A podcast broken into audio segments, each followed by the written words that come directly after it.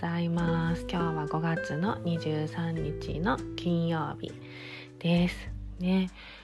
もう5月も下旬ですね。あっという間に。ね。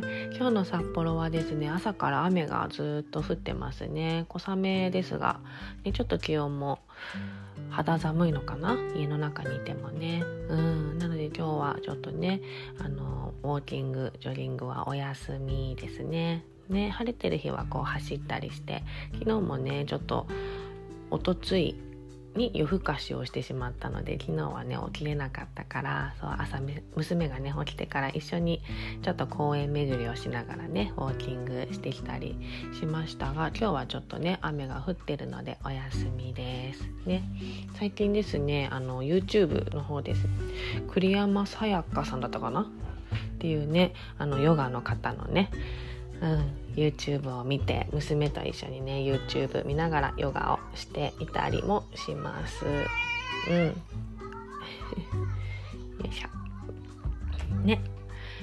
そして今日何をお話ししたいかっていうと私がこううんライフパートナーコーチ阿部美里として何を伝えていきたいのかっていうことをちょっとこう自分的にねアウトプットしときたいなと思ってお話ししたいなっていうふうに思ったんですよね。っていうのもなんかあの今日 LINE 見てたら LINE の一番上にトピックスみたいなのが上がるじゃないですか。芸能ニュースとかね話題のなんかこうトピックスが上がるんですけど。うん。なんかそこに「愛され妻になるためには」とか。でそれをちょっと気になってクリックして、ね、そしたらそのうんと人気トピックスがバーって出てきたんですけどそうなんだろう。彼の虜になるにはとか。そうそう。浮気されない女性になるためにはとか。なんかそういう人気のあのトピックスがこうバーってランキングで出てきてたんですけどうん、こうどんなこと書いてんのかなと思って23記事読んでみたんですよね。ただやっぱりそうなんだろうテクニック的なことはねいっぱい書いてあってなんだろう料理？まず彼の胃袋を仕留めるみたいなね,、うん。ね料理の腕を磨くとかボディタッチを頻繁にするとか、うん、あと何書いてあったかな？彼を頼るとか。なんかねいろいろ書いてあったんだけどうんそれは何だろう。ベースができてそれをやるなら私は意味があると思うんですけどベース土台ができてない上でそれをしたとしてもなんか私は、まあ、意味があるとは思うんだけど、うん、関係性の脆さで言ったらちょっと脆くなってくるのかなっていうふうに思うんですよね。うん、それはもちろんあのいろいろねあのこうなんだろうアンケートとかこう分析されて出てきた、ね、そういう技？なのかもしれないんですけど、うん、ねなんかこう土台しっかりねぐらつかないで、うん、土台があるかなっていうのを私はちょっと思って見てました、うん、そこをしっかりしないとねいくらそう私がいつも言ってる小手先のテクニックを使ったとしても脆い関係は脆いなっていうふうに思います。ねじゃあその土台って何な何何なのかなって言ったら、うん、やっぱその記事にも書いてあったんだけどいろんなことが書いた上ででもその自分らしくありのままで入れることが大切ですみたいなことを書いてあったんですよね。うん、それがやっぱりできてそういうテクニックだと思うんですよね。うん、だから何が言いたいのかって言ったらそう自分らしさを大切にする。ね、自分らしく入れることを大切にする。うん。ね、そのなんだろうかな。こう人間関係においてもそうだし親子関係でもそうだし、ね、夫婦関係、ね、あの恋人関係でもそう、ね、自分らしさを大切にした上でそれでも一緒にいれる人一緒にいたい人、うん。ね、それがやっぱり長長続きのね秘訣なのかなって私は思ってます、うん、自分らしく入れる上でのそういうテクニックを使うのはねとっても意味があるのか意味がねあるのかなっていうふうには思うんだけど自分らしさを大切にしないでなんだろうよそ行き？自分を偽った上でのそういう小手先のテクニック。もうどこにも自分らしさがないですよね。うんそう。そうするとやっぱり自分のボロが出るのが怖くなるし、ね、やっぱり自分的にストレスになるし苦しくなるんですよね。うんそうで彼からしてもとかねその相手からしてもねどこを信じていいのかね分かんないですよね。うんそこに疲弊してしまうっていうところはねあるかなっていうふうに思うので私はそう自分らしく入れること自分らしさを大事にしてほしいなってね私自身も大事にしたいなって思いますね。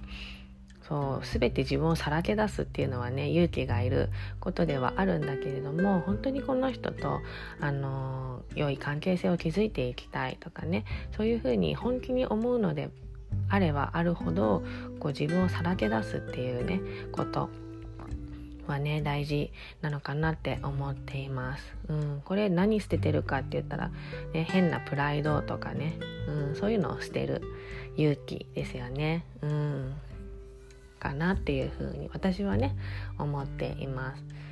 でじゃあ私は何を、うん、伝えていきたいのかって言ったらじゃあ自分らしさを大事にしようよ。自分らしくいようよって言われた時にじゃああなたらしさって何っていうところ、うん、らしさ分かってる？る ね、分かってる人ももちろんいると思うね。いるんだけど私はそれが分からないで悩んだ過去があった。ね。自分らしさ自分らしく生きる。ああなるほど。えでも自分らしくってどれが自分らしいんだろう？っていうところでね迷子になってたことがあった、うん、だから私がやっぱりこうコーチングで伝えていきたいのは、うん、自己理解なんですよね。自分を理解すること自分を知ること、うん、その時間をそう作ってほしい。ね。ついつい日々の忙しい生活であのーねあの取らないことが多いんだけれども、うん、自分のことを見つめる時間自分を知る時間あ自分ってこういうふうに感じる人なんだ自分ってこういうことを考える人間なんだあ自分ってこれが好きなんだこれが嫌なんだあそれって何でだろうとかねそういう深掘り、うん、自己理解なんですよね。それがあるからこそあ自分ってこういう人間なんだ、ね、そこに否定とかはない、うん、自分はただただこういう人間なんだって思えるのがこの前も言った自己肯定感なのかなっていうふうに思うんですよね。うん、そうそれをまるっと受け止める。それでいい。ね。うん。っていうのを私は伝えたくって。そう自己理解を深めるとじゃあどうなるかって言ったら、うん、自分の身近な人をやっぱりこう大切にできると私は信じているので、うん、それを伝えていきたいですよね。うん、自己理性の上に、うん、相手への思いやりができたとしても、うん、長くは続かない。結局自分が苦しくなる、うん、その苦しさ苦しそうな自分を見て子供が苦しくなる。それを見て、まあ、旦那さんが苦しくなるとかね周りの人が苦しくなるっていう日がいつかやってくるので、うん、それは私もそうだった。過去そうだったし周りを見てても思うからうん、まずは自分を知ること。その自分をまるっと認めてあげること。それでいいんだよっていうことですよね。認めるって、うん、ジャッジはない、うん、いい悪いはなくって。ただただそれでいい。それだけ、うん、そう。それができるからこそ相手の価値観ね。理解をこう受け止めることができるかなっていうふうに思ってますね。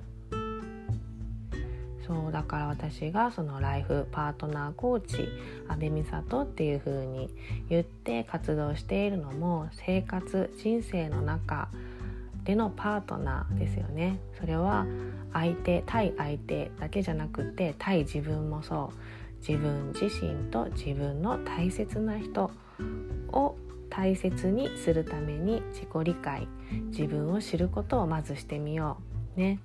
うん。そうで私が大事にしている言葉が前にもこのね音声配信で伝えてるかもしれないんですけど、えー、セルフケアは後のケアっていう言葉は、うん、私が何だろう多分ね作った言葉だと思うんだけど、うん、セルフケア自分のケアは、うん、後のケア誰かのケアになるケアにつながる、うん、これはすごく思っていることです。うん、セルフケアは後のケアね。セルフケアを怠って誰かのケアをしたとしても、うん、長期的な幸せにはつながらない。っていうのは私の看護師の経験もそうだしね。過去の経験みんなの話を聞いててそう思うことではねあるかなっていうふうに思います。ねだから自分らしさってなんだろう。ね自分ってどんな人間なんだろう。ねそれをね深掘り していくことはね私はとてもとても価値があることだなっていうふうに思っています。はい。じゃあ今日はこの辺で。おこの辺でって11分も経って経ってました。ね。はい。では皆さん素敵な一日をお過ごしください。はいありがとうございました。